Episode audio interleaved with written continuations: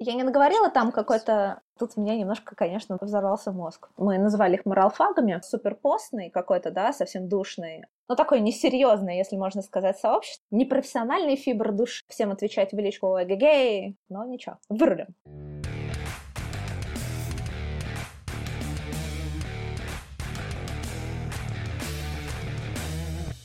Привет, меня зовут Дарья Сталь, и вы слушаете подкаст «Стальные нервы». Сегодня поговорим об отличиях сообществ B2B и B2C, как начинать строить бизнесовые комьюнити и сложно ли комьюнити-менеджеру перестроиться с клиентских сообществ на B2B. У меня в гостях Анастасия Смурова, которая раньше работала в социальной сети Solo и игре Lineage, а сейчас комьюнити-менеджер крупной телекоммуникационной компании, предоставляющей SaaS-решения для бизнеса. Привет, Настя! Привет, Даша! Привет всем! Ахой!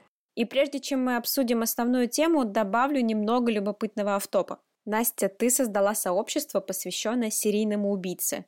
Как ты дошла до жизни такой? В смысле, как вообще идея такого необычного сообщества пришла тебе в голову? Да, мне на самом деле достаточно часто задают этот вопрос, почему такая тема необычная, почему серийный убийца. Ну, все дело в том, что я сама увлеклась этой темой, в целом серийных убийц где-то в классе в десятом, когда посмотрела серию Саус Парка «Три маньяка», если помните. Мне стало интересно, я начала читать по теме, и достаточно быстро этот интерес от просто чтения страшных историй трансформировался в чтение литературы по психиатрии, по психологии. Стало интересно, что именно побуждает людей совершать такие преступления, как у них голова вообще работает. Начала искать единомышленников. На тот момент группа по Дамеру, который меня больше всего заинтересовал, ибо его случай достаточно там нетипичный для серийного убийцы, и не было такого сообщества. И я решила создать отдельное сообщество, посвященное Джеффри Дамеру. Параллельно с этим я писала его биографию, потому что смотрела очень много документалок про него. Вот, в общем, я написала эту биографию, выгрузила ее в группу, которую создала, и э, начала группу продвигать точечно, писать людям, у которых в интересах был указан Джеффри Дамер. 400 людям я написала в личку. И группа начала расти. На данный момент в ней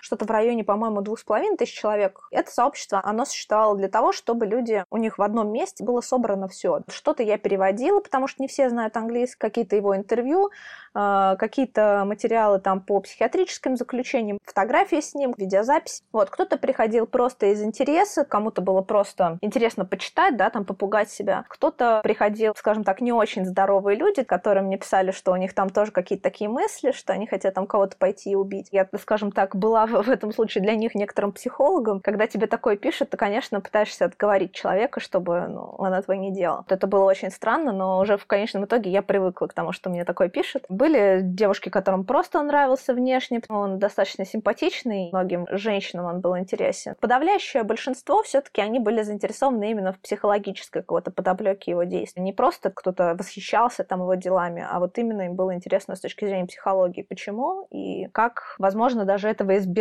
у знакомых или у своих детей. Ну, конечно, у нас были локальные какие-то мемы, которые человек со стороны совершенно не поймет, потому что часть из них состояла, например, из цитат Дамера, для того, чтобы понять шутку или панч, нужно знать эту стату конкретную и в каком контексте она была произнесена. Вместе мы собирали вот эти все фотографии, собирали факты. Очень многие приходили, обсуждали, как история Дамера повлияла на их жизнь. Получилась такая отчасти фановая, отчасти как даже психологическая группа. Это было достаточно любопытно. И оно было очень доброе, было очень такое наполненное, насыщенное какими-то событиями, какой-то такой душевностью, как сейчас говорят. И я думаю, что многие нашли там себе друзей, насколько я знаю, происходили даже офлайновые встречи. Мне кажется, интересно будет упомянуть еще, что достаточно много приходило людей, которые были негативно настроены, то по отношению к нему, что по отношению к нам ко всем, как людям, которые собрались по вот этому интересу. И они начинали, естественно, оскорблять как, собственно, Дамера, как и нас, то есть и нас больше, потому что Дамера фидбэка не получишь, а вот э, к нам можно прийти, нам можно вылить какое-то свое недовольство. И в эти моменты сообщество очень сильно объединялось, начинало отстаивать свою точку зрения, что это нормально, доказывая вот этим пришедшим людям, да, которые не в теме, мы называли их моралфагами, отстаивали свою позицию перед ними. В сообществе всегда присутствовал такой вот небольшой элемент нерва, такого напряжения. Этот вот нерв, он был очень полезен на стадии расцвета сообщества, потому что именно в эти моменты было наибольшее единение. За этим было очень интересно наблюдать.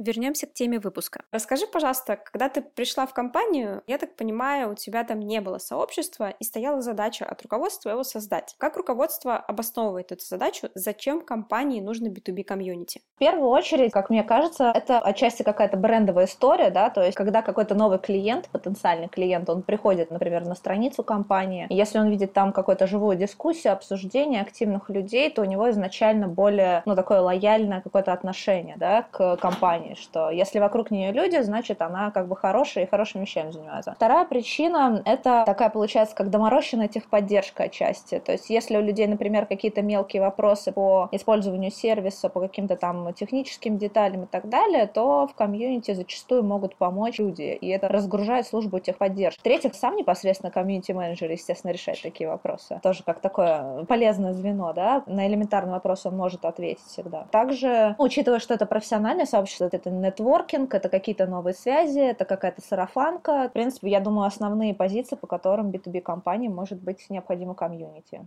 Угу. При этом мы говорим о том, что сообщество — это люди и связи между людьми, а это бизнес-то-бизнес. Кого мы здесь все-таки объединяем в этом сообществе? Ну, прежде всего, я думаю, что будут объединяться как раз профессионалы в конкретной среде. Здесь, конечно, еще важно понять, какой именно направленности бизнес. То есть очень много зависит от самого бизнеса. Как бы B2B тоже разные бывают. Но если мы говорим об управлении какими-то, например, технологическими платформами, ну, там, о маркетинговые какие-то платформы, то тут уже речь идет о каких-то более узких специалистах специалистов, профессионалов своего дела, их, собственно, взаимодействие внутри вот этого профессионального комьюнити, какие-то новые связи, новый опыт. Хорошо, а можешь тогда описать аудиторию участников вашего комьюнити, да, чтобы мы понимали какой-то конкретный пример, какой-то портрет твоего комьюнити? Кто эти люди? Эксперты в сфере маркетинга, причем, ну, достаточно разноплановые, то есть это могут быть как таргетологи, тот, кто настраивает контекстную рекламу, тот, кто отслеживает лиды, могут быть технические, могут быть, ну, более такие гуманитарные, я бы сказала, отрасли, да, маркетинга. Это также люди, которые связаны с настройкой телефонии. Ну вот это конкретно мое комьюнити. Оно может быть очень-очень разное. И с какой целью люди приходят в ваше комьюнити? Ну тут несколько целей. Первое — это взаимодействие непосредственно либо с нашими экспертами, либо в поисках экспертов, которых мы объединяем, как бренд, как платформа. То есть они ищут какие-то новые связи, какие-то новые возможности, возможности к нетворкингу, совместным каким-то проектам. Вторая часть пользователей такие, которые не рвутся особо там к нетворкингу, но которым хочется, чтобы платформа платформа работала хорошо. Это элементарные даже какие-то вопросы хочется прояснить. И они вот приходят тоже в это пространство, они задают эти вопросы, ну, собственно, получают на них ответы внутри комьюнити и от меня, и от участников комьюнити. То есть, по сути, у вас два, на самом деле, да, я так поняла, комьюнити. Есть клиентская комьюнити, есть комьюнити партнерская, ну, вот именно профессионалов маркетинга. Да, я бы тут выделила два, скорее я бы их назвала клиентская и экспертная. Соответственно, исходя из этого, строятся стратегии комьюнити-менеджмента, менеджмента, это, ну, сразу идет, грубо говоря, работа по двум направлениям. То есть это работа с текущими клиентами или с потенциальными клиентами, им оказывать поддержку всяческую, все их вопросы решать максимально оперативно. Я вот столкнулась с такой ситуацией, что людям, например, бывает некомфортно звонить в службу техподдержки. Им гораздо комфортнее прийти куда-нибудь там в Facebook и задать вопрос. Это достаточно, на самом деле, большой процент людей. Вот они приходят и быстро получают ответ на то, что их интересует, минуют разговоры, ожидаете на линии. Вот. А эксперты, соответственно, получают получают новые связи и взаимодействия, возможность участвовать спикером на наших мероприятиях, на мероприятиях наших партнеров. Сплошные плюсы.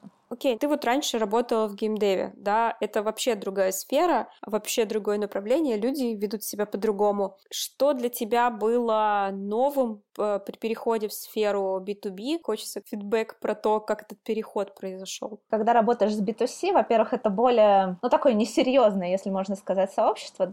Мне кажется, сейчас все B2C обиделись. Даже не несерьезно, но, короче, оно затрагивает все равно аспекты какой-то личной жизни человека очень во многом, то есть лайфстайл лайфстайла и так далее, там хобби, интересов. Все-таки в B2B это немножко не так, это про работу, это профессиональное сообщество, и здесь, ну, мне немножко сломало мозг то, что в большей мере приходится ориентироваться именно на установки компании, на их э, бренд, на то, как привыкли коммуницировать с клиентами, в частности, да, и со своими экспертами. Я гораздо меньше существую автономно. У меня очень большая идет кооперация с отделом клиентского сервиса, потому что надо придерживаться общего гайдлайна. И тут вот э, я должна ориентироваться не только на свои какие-то, как я считаю, нужно ответить, но и на культуру бренда, грубо говоря. Вот, в этом плане, конечно, мне это немножко сломало мозг, потому что я привыкла сама там видеть какое-то решение и сама выдавать ответ какой-то. А здесь нужно согласовывать, нужно утверждать и так далее. Во-вторых, волю судеб у меня так получалось, я приходила в уже более-менее сложившееся сообщество. И моя задача была его еще больше развить и сделать круче. Здесь же это именно вот построение сообщества, это прямо работа, скажем так, с истоков, и это, конечно, ну, как мне кажется, посложнее. Может, кто-то со мной поспорит, но мне пока кажется, что это сложнее. Тут у меня немножко, конечно, взорвался мозг, но ничего, вырулим.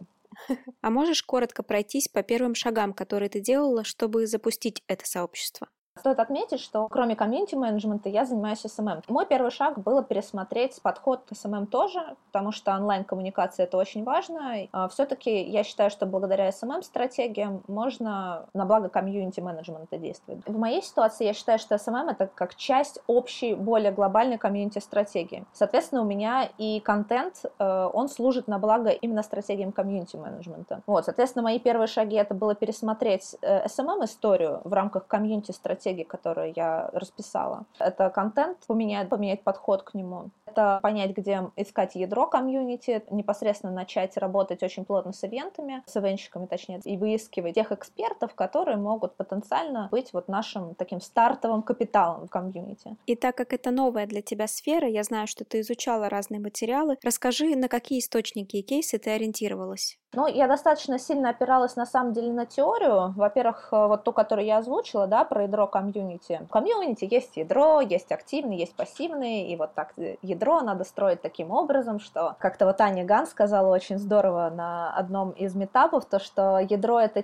Хочешь знать, кто твое ядро, пригласи людей в гости, и вот кто пришел, тот ядро. Мне очень понравилась эта выкладка, я на нее опиралась, в частности. Плюс также я опиралась на классификацию по Алану Фиску по четырем типам комьюнити, комьюнити, общинные отношения, иерархические, партнерские, рыночные. Я смотрела, по каким направлениям будет наиболее в моей ситуации актуально идти, какие каналы коммуникации, в какой из типов подключить, где расширить, где урезать и так далее. В-третьих, также из э, компота я выделила про принцип 4К и начала думать, как мы можем этот принцип 4К реализовать в экспертном сообществе. Понятное дело, что там, например, тот же самый конфликт. На начале построения комьюнити нужно подобрать людей таким образом, чтобы этот конфликт произошел, чтобы были все-таки какие-то немного разные мнения внутри комьюнити, и они зажигали, грубо говоря, всех остальных. Плюс на какие-то кейсы других B2B компаний. Я скажу прямо, что на самом деле вот таких вот прям очень-очень успешных кейсов B2B компаний э, с комьюнити я не нашла. Может быть, я плохо искала, может быть, еще что. Я подозреваю, что, скорее всего, у B2B компаний действует более скрытно. Возможно, они организовывают комьюнити экспертные, скажем так, не сильный упор опорой, э, опорой на конкретный бренд. То есть, возможно, они просто организовывают, скорее всего, э, какое-то профессиональное сообщество. Понятное дело, что за ним может стоять какой-то бренд, но это как бы не очевидно. И люди с гораздо большим энтузиазмом идут в такое комьюнити, которое не ангажировано визуально. И, скорее всего, я думаю, что вот в B2B компаниях именно такие кейсы, и поэтому их достаточно тяжело найти, потому что они очень ну, неявные. Но, кстати, на эту концепцию я также опиралась, то есть это один из вариантов также развития комьюнити в рамках B2B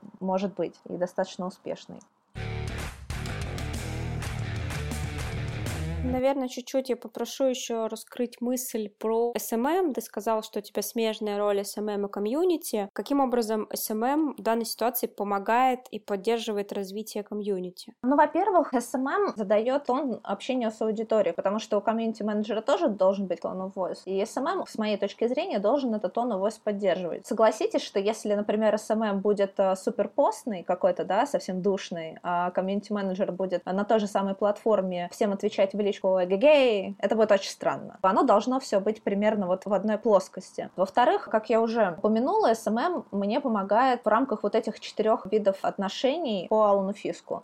У меня делится контентно, например, SMM и контент ориентированный на рыночный тип отношений, то есть это наш диалог с текущими клиентами, продавец-покупатель. Также это контентно может быть партнерский тип коммуникации, ориентированный уже не просто на клиента, а, например, на топ-менеджмент, на руководителей каких-то других компаний, которым может быть потенциально интересен такой контент чисто профессионально, то есть это может быть HR-контент, да, там внутренняя жизнь компании, это могут быть лайфхаки по э, ведению бизнеса, по выходу из кризисных ситуаций, ну, то есть э, то, что может привлечь вне тематики компании, а просто вот руководители, которые заинтересованы, а как у других. Ну и также это включение какого-то типа общинных отношений, то есть э, свой-чужой, э, такой вот контент, который может затронуть не профессиональные фибры души, а вот именно какие-то личные. Такого контента, понятное дело, в B2B не может быть слишком много, но иногда его бывает необходимо ввести, чтобы создать привязку к компании эмоциональную. В конце каждого выпуска у нас есть три совета. Я прошу тебя дать три совета комьюнити-менеджеру, который работает с сообществом B2B. Первое, нужно выделить э, сильные стороны своего бренда брендом. Контент, что бренд может публиковать и чем он может завоевывать внимание новой аудитории, как он может привлекать еще потенциальных клиентов. Здесь я бы рекомендовала думать, что может быть визуально интересно и интересно не только экспертам, но и, например, каким-то людям со стороны. Как простой пример. Вы компания, дистрибьютор там лазерного оборудования. Между производителем лазерного оборудования, который глаза лечит, и поликлиники, которые его закупают. Вы можете показать, как работает то или иное, например, оборудование исследования. Сейчас э, это в тренде, люди любят такое смотреть, это интересно и любопытно. Почему бы этим не поделиться? Таким вот полуэкспертным контентом, который может быть интересен другим людям. Вот, то есть э, работать с контентом. Советую очень внимательно, чтобы он был интересный, разнообразный, решал ваши задачи. Также я считаю, что очень важно строить обязательно нетворкинг между экспертами. Это обязательное условие проведения всех мероприятий, всех ивентов. Обязательно всех нужно знакомить со всеми. Это работа с экспертами в рамках э, тех социальных сетей, которые вы ведете. Там меншины, упоминания обязательные, чтобы эти люди приходили у себя, тоже это шарили. Вот. И третье, наверное,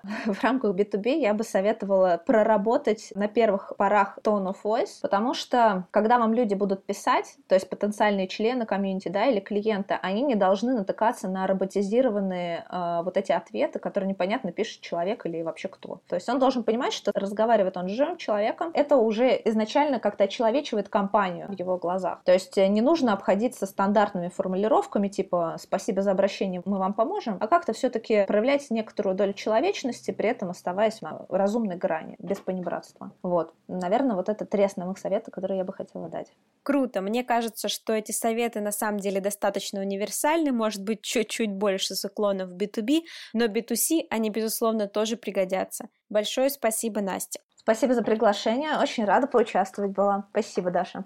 Пока-пока.